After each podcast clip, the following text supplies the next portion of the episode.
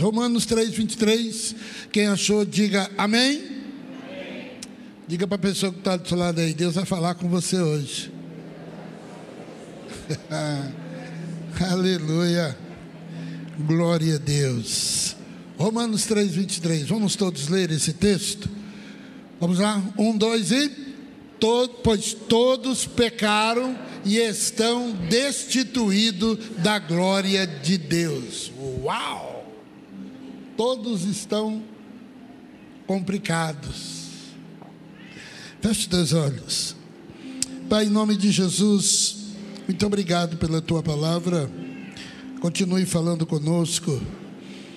Nós adoramos, ó Deus, por tudo que o Senhor tem feito, pelo aquilo que o Senhor ainda há de realizar nas nossas vidas. Fala conosco, usa-nos como instrumento nas tuas mãos, no nome do Senhor Jesus. Amém? Todos pecaram e destituídos estão da glória de Deus. A diferença, querido, entre aqueles que seguem ao Senhor e aqueles que não seguem ao Senhor, não está em seus pecados, porque a Bíblia diz que todos nós pecamos. A diferença está em como, como nós reagimos após os pecados. Qual é a atitude que nós temos após pecarmos? Se você for para Malaquias 3,10, a Bíblia diz que outra vez vocês verão uma diferença entre o justo e o ímpio, entre aqueles que servem a Deus e aqueles que não servem. E a diferença está em como reagimos após praticarmos pecados. 1 João capítulo 3 diz que se confessarmos os nossos pecados, Ele é fiel e justo para nos perdoar os pecados e nos purificar de toda injustiça. Então, João 1,9 também diz, ou melhor, 2,1 diz que nós temos um advogado no céu. E esse advogado, ele tem a missão de interceder diante do juiz pelas nossas vidas. Pecado é comum. Infelizmente, todos nós pecamos. Livro de Isaías, capítulo 55, diz que outra vez verá uma diferença entre o justo e o ímpio, entre aquele que serve a Deus. Né? E é interessante que a Bíblia diz que Isaías 59 diz que os nossos pecados fazem separação entre nós e o nosso Deus. Deus continua no mesmo lugar, mas cada vez que eu peco, eu vou saindo da presença de Deus. Então, o pecado nos afasta de Deus.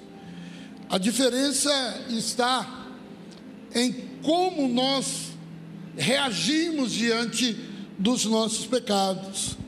O que acontece quando a, a Bíblia aponta alguém, né? quando a Bíblia nos mostra que estamos errados, quando lemos a palavra de Deus e entendemos claramente que estamos fora do contexto, que não estamos praticando aquilo que a palavra de Deus nos ensina. E nesta noite eu quero falar com vocês sobre a atitude de dois homens atitude de Saul e atitude de Davi. Os dois eram reis, os dois teve um princípio brilhante e os dois pecaram, tanto Saul como Davi. Se agimos como Saul, Saul ele afastou a culpa de si, dando desculpa e tentando se defender e não assumiu as suas responsabilidades. Esse foi Saul. Davi não. Davi ele admitiu humildemente os seus pecados e arrependendo-se, ele aceitou a repreensão e caiu diante da presença de Deus, e a Bíblia diz que Deus perdoou os pecados de Davi. Nós devemos ser sensíveis ao Senhor. A sua palavra nos mostra como nós devemos agir diante de atos que nós praticamos e devemos confessar e nos arrepender né, e pedir perdão ao Senhor diante de todas as práticas erradas que cometemos. A Bíblia diz que todos pecaram. A diferença entre os homens, né, a diferença entre nós errarmos, está exatamente a forma como nós agimos após o erro. Como que você age após o pecado? E aqui a única diferença é que Davi e Saul tomaram atitudes que um trouxe maldição e o outro, ainda que houve um pesar sobre a vida dele, a graça do Senhor não saiu da sua vida. Saul e Davi foram dois reis, os dois primeiros reis de Israel. Saul foi primeiro, reinou 40 anos, e depois Davi reinou 40 anos. E interessante que ambos eram humildes e fiéis quando foram escolhidos diante da presença de Deus. Ambos tiveram um princípio exorbitante, maravilhoso. Ambos iniciaram com todo o vapor, com todo o vigor, querendo agradar a Deus em toda a sua maneira de viver. Mas ambos pecaram, tanto Saul como Davi. E a diferença entre Saul e Davi eram as suas reações quando foram confrontados em relação ao seu pecado. Então, qual é a reação que você tem quando você é confrontado? Saul e Davi foram confrontados por dois profetas. Saul foi confrontado pelo, pelo profeta Samuel e Davi foi confrontado pelo profeta Natã. Nós somos confrontados constantemente dos nossos erros através da palavra de Deus. E qual é a nossa reação diante da palavra do Senhor? Então, é nesse contexto, querido, que eu quero trabalhar rapidamente com vocês nessa noite, para que possamos entender que a melhor coisa, a melhor coisa mesmo é não pecar, mas se porventura, 1 João capítulo 3, né, que nós não vivemos na prática do pecado. A prática do pecado, o que, é a prática? É aquela coisa contínua, é aquela coisa que você faz hoje, faz amanhã, faz depois da manhã, aí fica duas, duas, três, quatro dias sem fazer, volta a fazer novamente. É assim, isso é prática. Ah, então, aqueles que não vivem na prática do pecado, a Bíblia diz que Deus coloca uma semente no coração dele, e essa semente divina, ela precisa germinar para que o Espírito Santo continue reinando e falando aos nossos corações. Amém? Vocês estão comigo até aqui? Legal? Então vamos analisar a vida de Saul. Quem foi Saul? Querido, Saul foi escolhido por Deus. Porque o povo de Israel queria um rei. Todas as nações tinham reis, todas. Mas o povo de Israel não tinha rei. A forma de Deus agir nesse período era teocracia. Deus falava e o povo obedecia. E Deus falava através de juízes. Nós tivemos um período muito grande de 21 juízes. E o último desses juízes foi Samuel. E Samuel, então, ele chega diante da presença de Deus. E ele vai orar dizendo para Deus: Deus, esse povo não me quer como rei. Não quer, ou melhor, não me quer como profeta. Samuel teve um privilégio de ter sido profeta, de ter sido sacerdote e quase foi rei. Quase foi rei. E o povo clamava para Samuel um rei. Então Samuel vai orar a Deus e fala: Deus, não sei o que está acontecendo, mas esse povo não me quer me ouvir. E Deus fala para Samuel: eles não estão te rejeitando, Samuel, eles estão rejeitando é a mim. Eles querem um rei, então dê um rei a eles. E Deus então começa a direcionar a vida de Samuel para escolher um rei.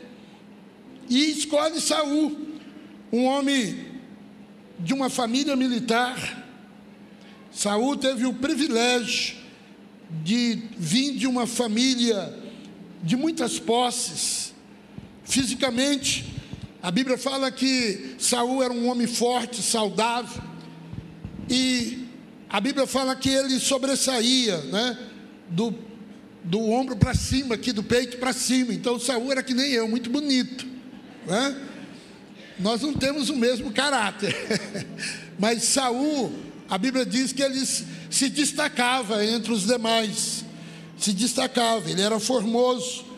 Está lá em 1 Samuel, capítulo 9, versículo 1 e 2. Saul, querido, ele saiu juntamente com um servo para procurar as ovelhas do seu pai, os jumentos dos, da, da família, né, que tinha extraviado.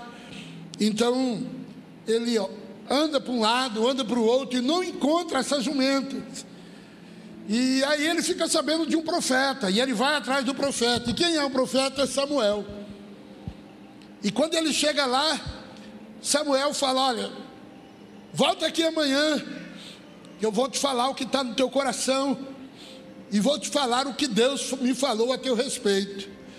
E no outro dia, Saul procura Samuel, Samuel fala onde estavam as jumentas e unge a Saul como rei. Unge Saul como rei. E a Bíblia diz que a timidez de Saul, depois dele ter sido ungido rei, ele não anuncia publicamente quem era ele agora, mas a Bíblia fala aí no livro de 1 Samuel, capítulo 10, o versículo 22, que, Samu, que Saul ficou escondido entre as bagagens quando chega no meio dos seus familiares. E certamente Saul não estava preocupado, querido, com a glória pessoal que ele teria após essa unção de rei de Israel. Saul reinou bem.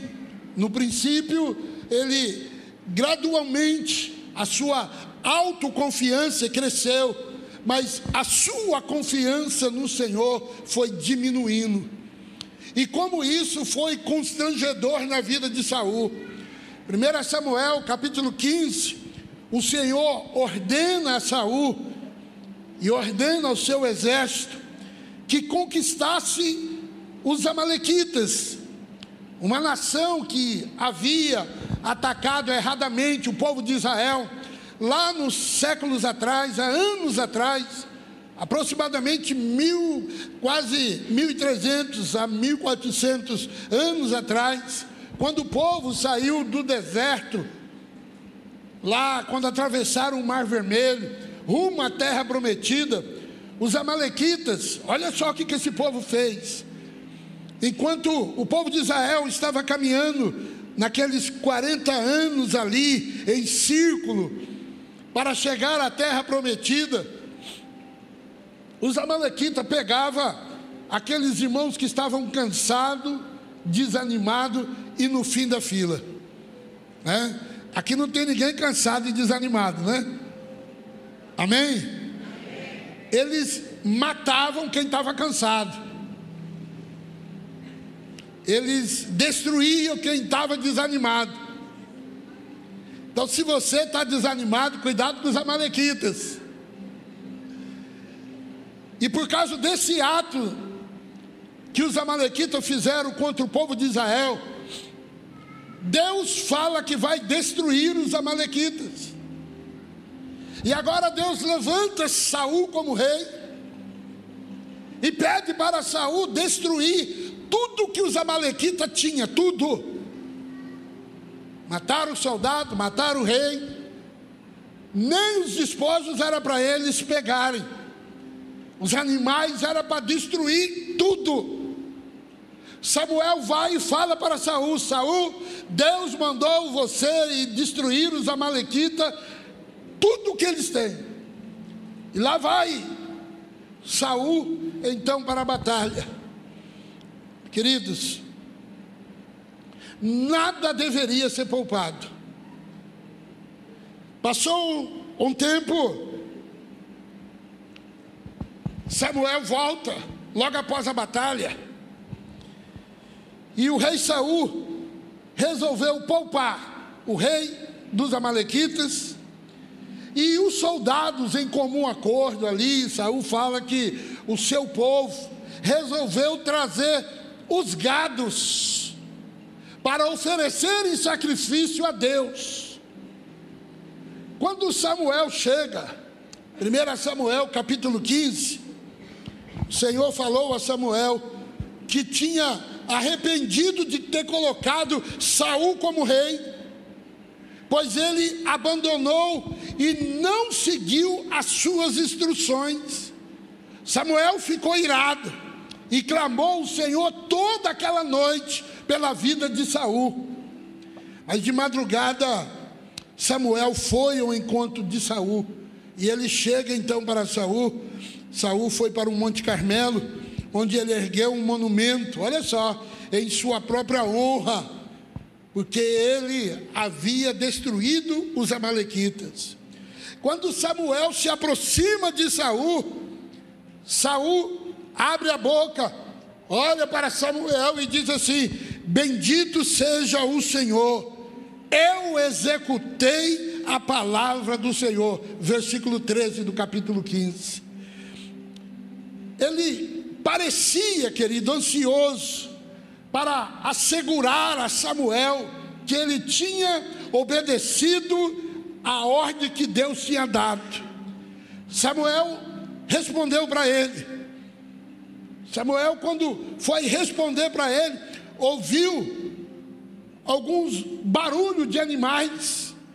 E ele então pergunta: que barulho é esse de animais? Que mugido é esse de animais, de ovelhas, balindo? E Saul então fala para ele assim: Ah, nós fomos lá destruir os amalequitas, mas tinha uns boi tão bons lá, umas ovelhas tão boas que nós resolvemos trazer para oferecer sacrifício ao Senhor. Saul tenta se defender. Ele explicou que foi o povo que tomou essa, atidão, essa atitude. Ele raciocinou que isso era uma boa causa. A boa causa era trazer os animais para sacrificar a Deus. Então, Saúl desobedeceu e arrumou uma desculpa. Assim como lá no Éden. Lá no Éden, quando Deus fala para Adão, Adão ele joga a culpa na esposa. Joga a culpa, a esposa joga a culpa na serpente. E assim sucessivamente. Ele jogou a culpa nos seus soldados e aparentemente traz uma solução que para ele era boa. Na sua visão, ele poupou os animais para sacrificar o Senhor. Samuel repreende Saul. Samuel repreende. Por, por favor, põe aí. Primeiro a Samuel, capítulo 15, versículo 16, 17 e o versículo 18. Olha o que, que Samuel fala para Davi, fala para Saul. Samuel disse a Saul: Fique quieto. Eu direi a você o que o Senhor me falou esta noite. Respondeu Saul: Não me fala, me diz. E Samuel disse: Embora pequeno aos seus próprios olhos, você não se tornou líder da tribo de Israel? O Senhor ungiu como rei sobre Israel, enviou numa missão ordenando: vá e destrua completamente aquele povo ímpio, os Amalequitas. Guerrei contra eles até que os tenha eliminado. Põe o 19. Porque você não obedeceu o Senhor? Porque você não obedeceu o Senhor? Porque você se lançou sobre os despojos e fez o que o Senhor reprova. Saul, querido, ele só deveria cumprir uma ordem, só essa: ir lá destruir os amalequitas. E a dura reprovação que Deus estava dando a ele sobre a vida de Saul através de Samuel faria com que ele deveria agora nesse exato momento se arrepender e buscar a misericórdia de Deus. Mas Saul não fez isso. Saul ele endureceu o coração. Ele reiterou as suas desculpas, alegando que tinha de fato obedecido ao Senhor, destruiu os amalequitas, e ele insistiu que não era a sua culpa. Ele era o rei. Ele disse: "Não é minha culpa". Quando Samuel viu que o rei dos amalequitas estava vivo, Samuel mandou matar imediatamente. Porque essa era a ordem de Deus.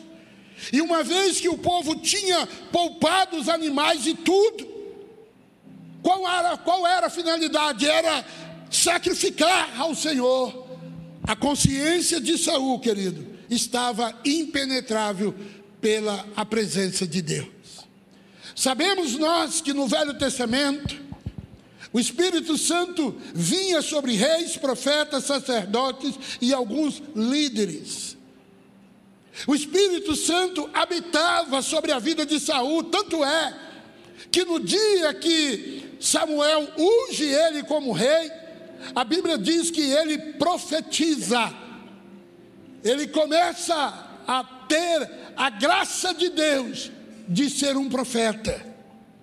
Mas agora, por causa desse ato de desobediência e mais um outro que Deus tinha falado para ele, através de Samuel. Samuel disse para Saul assim: Saul, nós vamos guerrear. Daqui sete dias vai iniciar essa guerra.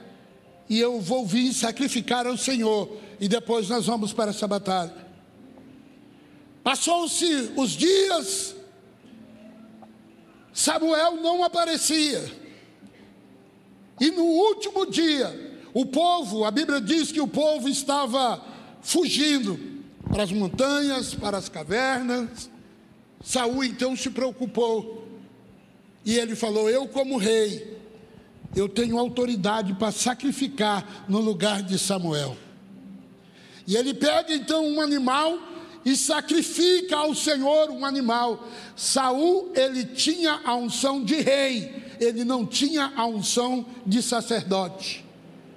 E quando ele acaba de sacrificar, quem que chega? Samuel. E Samuel chega para ele e já dizendo: Saul, o que você fez, Saul? E ele diz: Eu, na posição de rei, vi que o povo estava se dispersando, sacrifiquei, porque você demorou a chegar. Samuel olha para ele e fala: Obedecer é melhor do que sacrificar. E a Bíblia diz que depois desses dois atos de Saul, o espírito de Deus saiu de Saul e um espírito demoníaco começou a atuar na vida de Saul.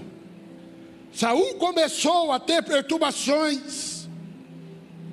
O Espírito Santo se afastou dele. E daí adiante a vida de Saul se tornou uma tortura arruinado pela culpa, ele se tornou paranoico, dizendo que o seu melhor guerreiro, que era Davi, estava tentando tomar o seu trono. Saul assassinou 85 sacerdotes de Deus. 1 Samuel capítulo 22. Ele resolveu consultar feiticeira, pitonisas, que era ao contrário o que a palavra de Deus já tinha estabelecido. E finalmente, querido, no capítulo 31 do livro de 1 Samuel, Saul se mata. Saul se mata. Se, Saul tivesse reconhecido o seu erro, pedido perdão pela sua prática errada, ele jamais teria passado por tudo isso. Agora, trazendo, querido, a, aos nossos atos. Muitas vezes nós fazemos igualzinho a Saul. Tomamos atitudes erradas. e arrumamos desculpas. Desobedecemos a Deus e arrumamos desculpas, tentando arrumar um jeitinho para nos encaixar dentro daquele erro. Queridos, a insanidade de Saul levou ele ao desespero a cada segundo. Deus rejeitou Saul por causa da sua rebeldia, pela falta de arrependimento. De muitas maneiras, o primeiro rei de Israel, ele transgrediu a lei de Deus, desprezou a vontade de Deus e fez aquilo que era mal aos olhos do Senhor. E por isso ele foi rejeitado. Por isso, Deus levantou um outro rei para assumir o seu lugar. A história da rebeldia de Saul, a rejeição de Deus, é um alerta para todos nós nos dias de hoje. Nós precisamos obedecer a palavra de Deus. Precisamos viver a palavra de Deus. Saul é um exemplo de como podemos começar bem e terminar mal. Saul é um exemplo de abandono, de desobediência, de enveredar pelos caminhos da rebelião, atrazendo, ou melhor, atraindo sobre si um julgamento de Deus. Essa foi a atitude de Saul. Essa foi a atitude de Saul. Se você errou, a melhor coisa que você deve fazer é pedir perdão pelo seu erro não é tentar arrumar desculpa, não é tentar arrumar um culpado, não é tentar arrumar um meio de defesa. O nosso advogado, que em 1 João capítulo 2, versículo 1 nos fala, ele não é esses advogados que defende um homicídio tentando arrumar meios para tentar achar que aquela pessoa morreu porque não. O nosso advogado, ele é justo. Ele só defende causas nobres daqueles que vão até ele e se coloca debaixo do seu sangue. A Bíblia diz que o nosso advogado, ele dá até o nome do advogado para você não sair procurando por aí. Jesus Cristo o justo. 1 João capítulo 2, versículo 1. Agora, e a atitude de Davi? Davi, como Saul, querido, era um homem humilde, justo. Foi escolhido para ser rei. Quando Davi foi escolhido para ser rei, Saul estava no seu vigésimo primeiro, vigésimo segundo ano de reinado. Saul gastou muito tempo tentando matar Davi. E Davi, em todas elas, Deus direcionou a vida de, de Davi. Davi se tornou um, um governante popular e capaz, um homem abençoado com vitórias militares, com uma prosperidade enorme. Infelizmente, o pecado também entrou na vida de Davi através de uma mulher chamada Betseba, a mulher de um vizinho que estava se banhando. O rei, ele deveria estar na batalha, porque o rei, ele era ungido por Deus para direcionar o povo na batalha. Deus dava estratégia para ele. E a ação do rei era estar na frente da batalha. Mas aquele dia, Davi resolveu ficar em casa, descansando. E ele levanta, vamos colocar no período da tarde, muito quente. E quando ele sai no eirado da sua casa, ele vê uma louca se banhando, sabendo que o palácio era bem por ali. É? Por que, que eu digo que é louca? Que com a mulher, ela vai se banhar em um prédio, sabendo que tem prédio do lado. E ela está lá embaixo tomando banho. Então amanhã eu disse que eu não quero entrar nessa questão, não. Hã? Mas tem muitas mulheres que provocam. Que provoca. Hoje eu estava ouvindo um, um testemunho da Fernanda Brum. E a expressão que a pessoa que fez uma pergunta para ela, você não usa biquíni? Ela disse assim, eu uso. Quando eu vou para a praia, eu só não me exponho. Eu só não me exponho, eu me exponho para o meu marido. Ah, então deixa a dica aí, você quer se expor? Exponha dentro do seu quarto para o seu marido. As redes sociais não é lugar para você se expor, não. O crente não tem essas atitudes, não. Se você tem o Espírito Santo, o Espírito Santo fala com você. Espírito Santo fala com você. Eu não estou dizendo aqui que lugares públicos você não deve ir, não é isso. Só que você tem que ter a ciência de saber onde você deve e onde você não deve. Hoje as redes sociais é uma vergonha para muitos cristãos. É uma vergonha. Não é isso que eu vou falar. Então deixa eu continuar falando aqui. O que, que Davi fez? Davi, querido, inflamado pela cobiça, Davi quis saber quem era aquela mulher. E ele soube que aquela mulher era esposa de um dos seus mais condecorados soldados. Antes de mandar trazer, ele soube todas essas informações a respeito de Betseba. Mas mesmo assim, Davi mandou trazê-la. O mandado de um rei, ela obedeceu.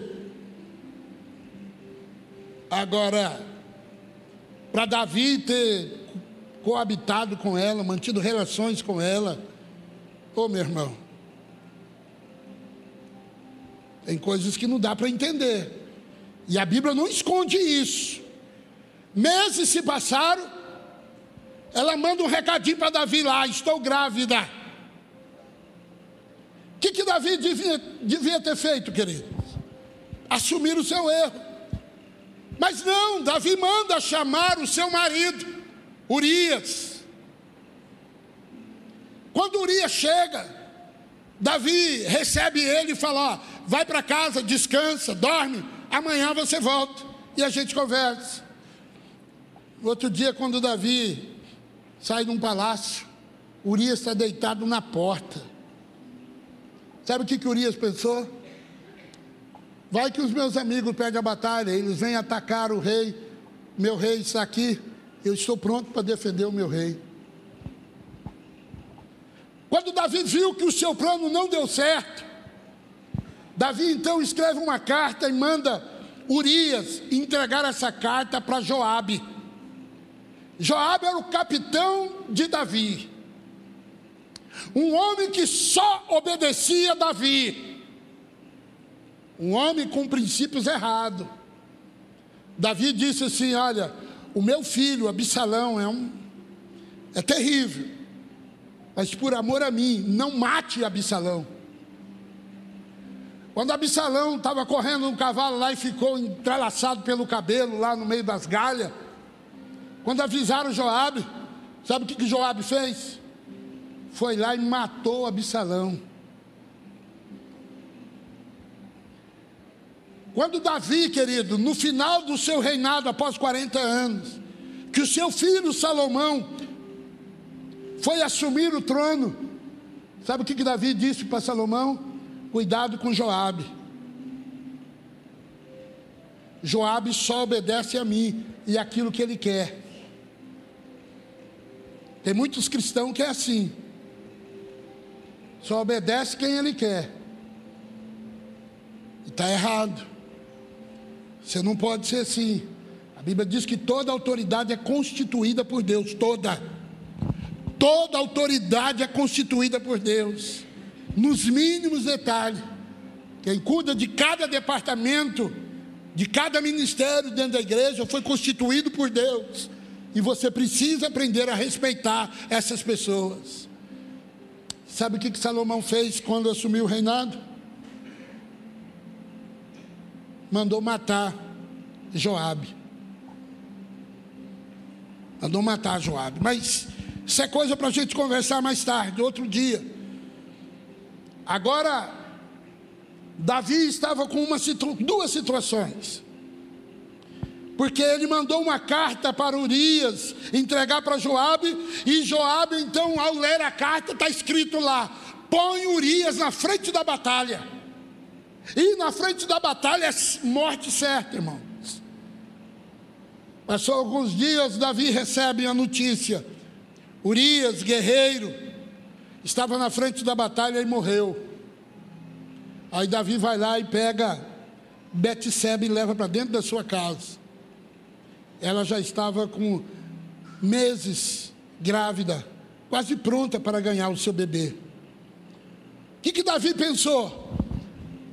Davi pensou assim: ah, eu dei um jeito nessa situação. Tem muita gente que é assim, queridos. Ele erra e tenta esconder o seu pecado, manipular aquela situação. Só que isso vai sair do seu controle. Se você é daqueles que faz coisas escondidas, vai chegar a hora que Deus vai trazer à tona. Deus vai trazer à tona. Betseba estava agora no palácio. Davi já tinha assumido ela. Chega um profeta na casa de Davi, no palácio, profeta Natan. Profeta Natan chega assim: Olha, Davi, aconteceu um fato, deixa eu te contar o que aconteceu. E o profeta fala assim: tinha um homem que recebeu convidados. E ele tinha muitas posses.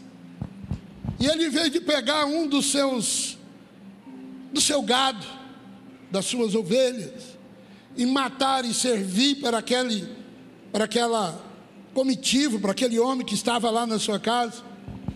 Ele foi em um dos seus empregados e pegou uma única ovelhinha que aquele empregado tinha. E matou aquela ovelha e preparou para o convidado ilustre. Quando Davi ouviu aquilo, Davi se irou e disse: Esse homem é digno de morte. Ha. Profeta Natan, instantaneamente, olhou, pôs o dedo de profeta na cara dele e disse: Esse homem é você, Davi. Você pegou a única ovelha, a única esposa que Urias tinha, e ainda mandou matar Urias. Quando Davi ouve essa repreensão, Davi, querido, imediatamente, ele cai diante da presença de Deus, se arrepende do seu pecado, pede perdão para Deus, e pede para o Senhor ter misericórdia da vida dele. E, Uri, e ali estava o profeta Natan, e o profeta Natan então advertiu Davi que ele tinha cometido um adultério seguido de um assassinato e que o Senhor iria puni-lo severamente. Severamente. A criança iria morrer, como de fato morreu.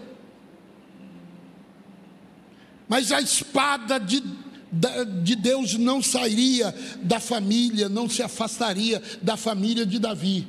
E como de fato aconteceu. Os filhos de Davi foi uma decepção para Davi. Incesto no meio da família, morte no meio da família, irmão matando irmão, e não para por aí que as próprias concubinas de Davi seria violentada à vista de todas. Ele fez escondido, mas a, ação de Deus agora sobre a vida dele ia ser as claras. Sabe o que que Absalão fazia? Absalão montou um, um, um, uma tenda na frente do palácio. Ele atendia as pessoas dizendo: Meu pai não tem tempo só para atender vocês, não. Eu atendo. E ele praticava sexo com as concubinas do rei. Todo o reinado sabia disso. E o que que Davi fez, querido? O que que Saul fez? Até esse ponto, Saul e Davi, eles eram iguais. E o pecado de Davi era pior do que o pecado de Saul. Ambos pecaram, ambos tiveram um profeta que enviaram uma palavra de condenação sobre Saul, Samuel, sobre Davi, profeta Natã. Ambos a, anunciaram julgamento pesado sobre eles. E aqui está a diferença entre esses dois homens. E é uma diferença muito clara. Saul tentou arrumar desculpa pelo seu erro. Mas Davi, ele disse: Eu pequei contra o Senhor, contra ti somente eu pequei. Eu fiz o que era mal perante os teus olhos. 2 Samuel capítulo 12.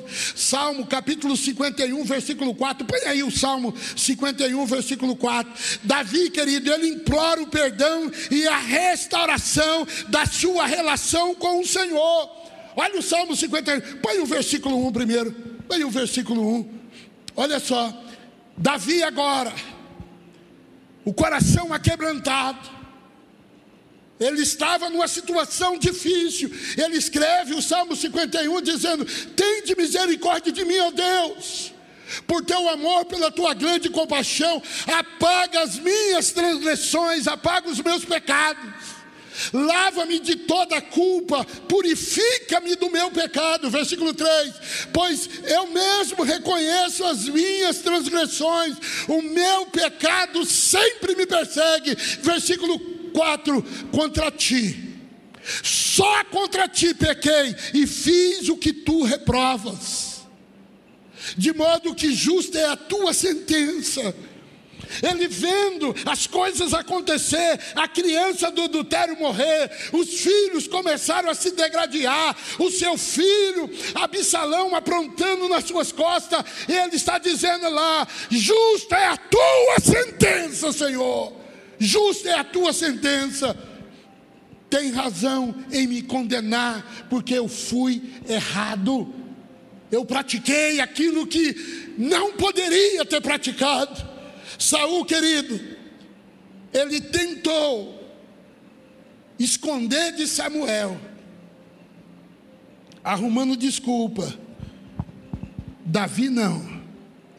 A vida posterior de Saul foi levada de atormentos, de culpa, levando ele à loucura, a ciúmes, à depressão. O seu reinado começou tão esperançoso e terminou num suicídio. Agora, Davi, ainda que ele enfrentasse terríveis consequências do seu pecado, a morte da criança, discórdia no meio da família, estupro no meio das suas concubinas, ele foi purificado da sua culpa e não foi atormentado pelo distúrbio da mentira, pelo distúrbio do pecado que Saul estava levando sobre si.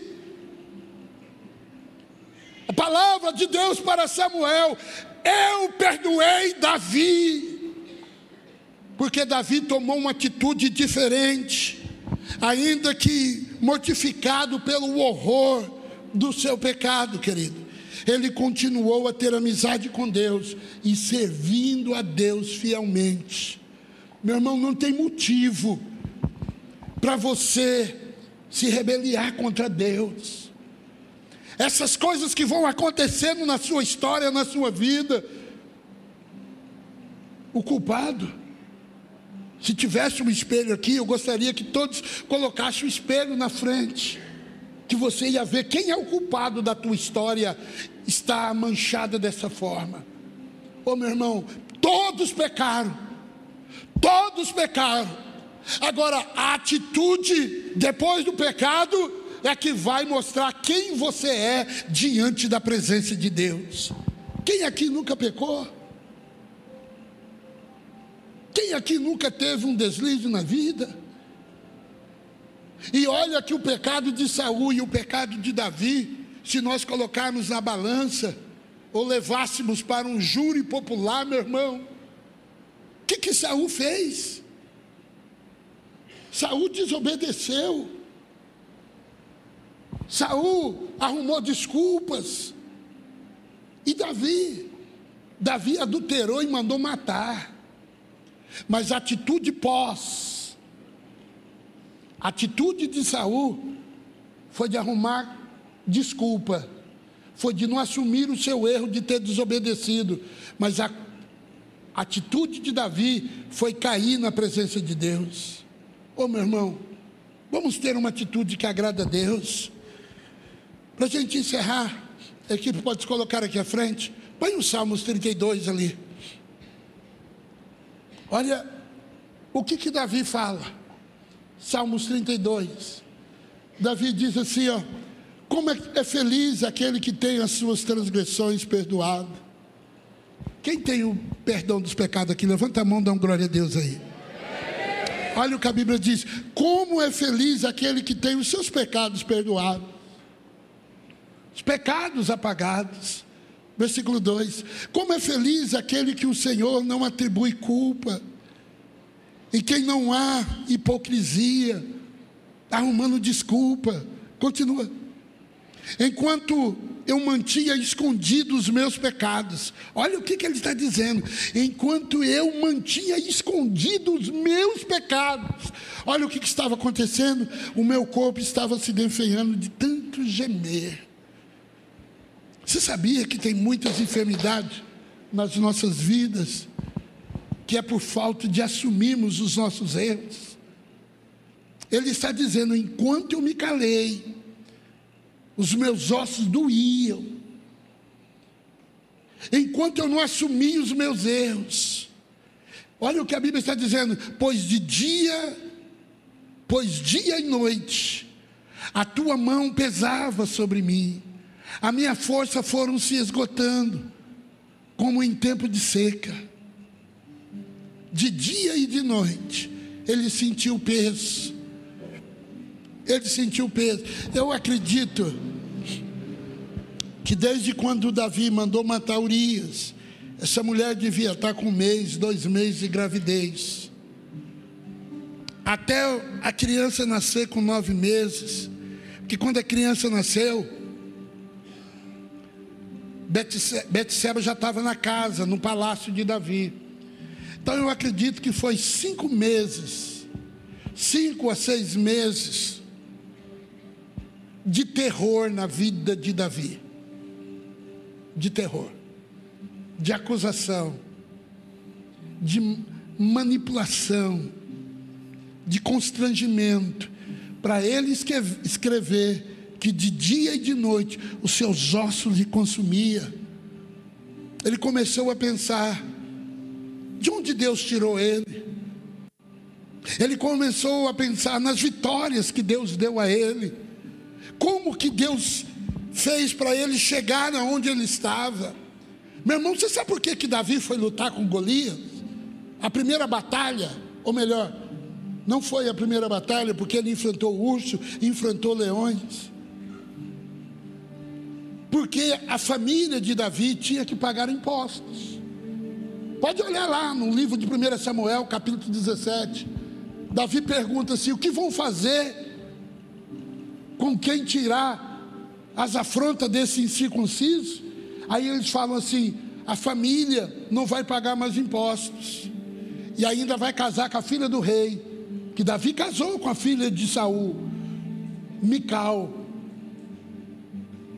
Então Davi foi: eu vou lá, eu vou lutar com esse gigante, eu vou tirar a afronta do povo de Israel. Então, meu irmão, Davi começou a pensar tudo isso. Eu estou arruinando a minha família, eu estou me destruindo. Cinco meses, ou seis meses. Oh, meu querido, oh, meu irmão, não vale a pena. Não vale a pena ficar essas noites em claras. Não vale a pena ir atrás de psicólogo, querido. Não que seja errado, não, mas estou dizendo que muitas pessoas têm distúrbios por causa de pecado. Por causa de pecado. E pecado tira a presença de Deus do nosso coração. Pecado nos afasta da presença de Deus. E Davi teve essa consciência. Qual que é a sua atitude diante do pecado? Agir como Saul, arrumar desculpa, ou agir como Davi, assumir os seus erros e caminhar diante da presença de Deus? Eu não estou dizendo aqui, queridos, que tem, que tem gente que acha que pecado só é matar, roubar e destruir. Isso é função do diabo. Pecado é quando você transgride a palavra de Deus. Pecado é você errar o alvo. O nosso alvo é Cristo. E todas as vezes que nós fazemos coisas que o Espírito Santo não aceita, ele fala conosco. Saul e Davi. Saul, Samuel. Davi, profeta Natan. E nós, nós temos o Espírito Santo para falar conosco.